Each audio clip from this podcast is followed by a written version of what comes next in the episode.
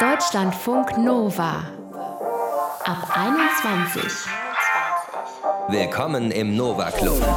Tag erstmal, ne? Jetzt bin ich ja in Berlin, Wahlberlinerin geworden und da habe ich ja direkt was Kurioses, äh, aber kurios ist es nicht nur in der Hauptstadt, habe ich festgestellt.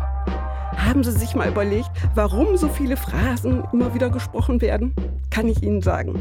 Weil es manchmal schwierig ist, direkt zu sagen, worum es geht, die Zeit ist noch nicht so weit oder sonst irgendetwas. Ja, und bei bestimmten Berufsgruppen ist das besonders stark vertreten. Die haben sich regelrecht konditioniert. Denken Sie an Juristen, Ärzte oder Politiker.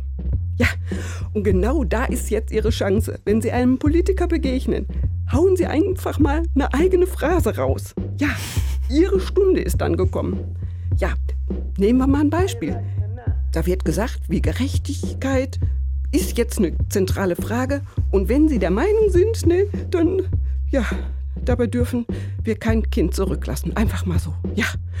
Und noch nicht einmal, wenn die Umfragewerte sinken. Wollen Sie darauf noch Ihr Ehrenwort geben?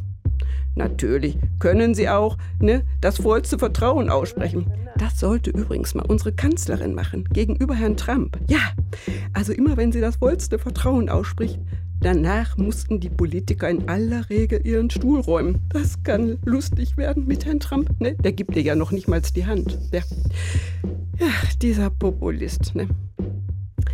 Der hat zwar die Wahlen gewonnen, wie wissen wir nicht genau, aber die Bevölkerung wollte einfach mal was anderes haben. Das ist zumindest meine Vermutung. Ja. Und jetzt müssen wir mit ihm und seinen Tweets leben. Ne? Die bestimmen ja das Tagesthema. Dabei wäre es für unseren Seelenfrieden doch viel schöner, wenn wir sie einfach ignorieren würden. Ja, dabei gibt es auch noch andere positive Beispiele. Denken Sie mal an Politiker wie zum Beispiel Herrn Wehner. Die Älteren werden sich erinnern können. Ne? Der stand ja für eine deutliche Sprache ne? und der hat mitgerissen. Oder dieser Joschka Fischer, ne? ist ja doch noch mehr ein Zeitgenosse.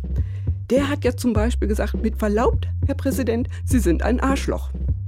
Oder Regine Hildebrandt, die steht ja nach wie vor dafür, auch wenn sie nicht mehr da ist.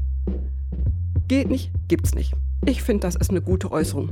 Deswegen bin ich davon überzeugt, wer Menschen mag, redet so, dass wir sie verstehen können. Seien Sie froh, dass Sie mich haben. Ihre Frau zu Kappenstein. Deutschlandfunk Nova.